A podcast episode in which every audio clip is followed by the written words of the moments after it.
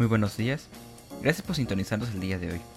En esta ocasión hablaremos de un tema muy importante, los códigos éticos. No me encuentro solo, me están acompañando mis amigos y compañeros Mauricio González Ramos y Eddie José Mazariegos Gómez. Comencemos.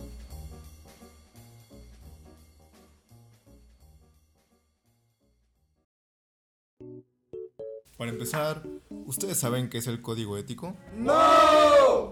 Bueno, pues si no lo saben, aquí se los diremos.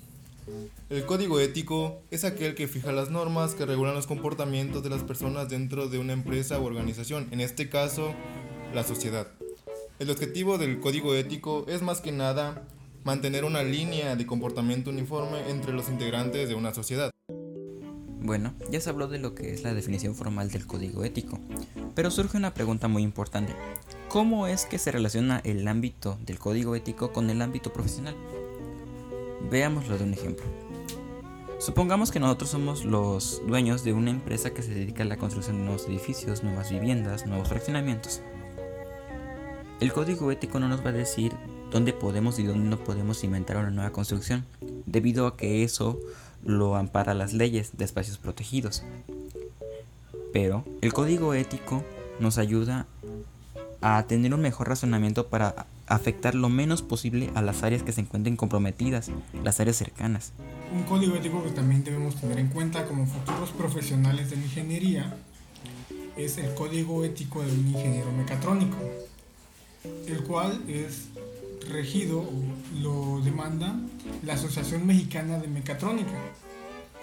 Y el deber, el código ético de un ingeniero mecatrónico es cumplir con justicia y honradez su profesión, de realizar cabalmente los compromisos contraídos, considerados fundamentales y emitiendo parámetros justos durante la realización de su trabajo.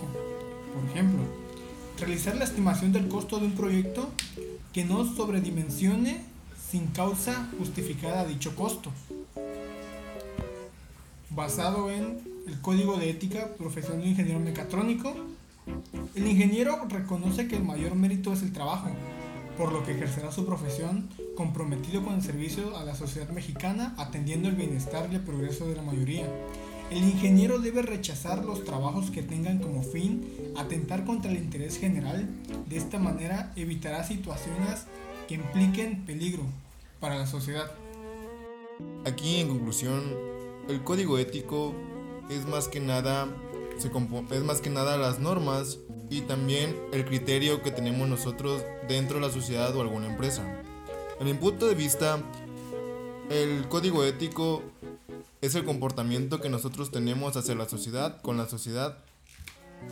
O sea, la parte en la que convivimos dentro de una empresa o con los amigos o con lo que ustedes gusten. Entonces, en conclusión, el código ético es el comportamiento que nosotros tenemos dentro de una sociedad para tener una convivencia sana y justa. Más que nada, esto se puede ver dentro de la convivencia que tenemos con nuestros familiares, digamos en casa.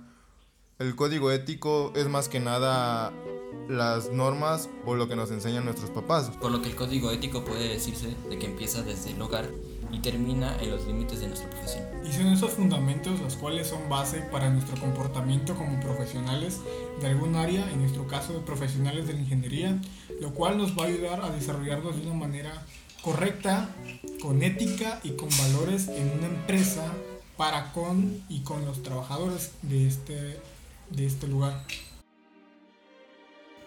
Parece que hemos llegado al final. Debemos agradecer a todos los colaboradores del podcast por haberlo hecho posible. Esperamos si les haya servido de mucho este podcast y nos vemos en la próxima.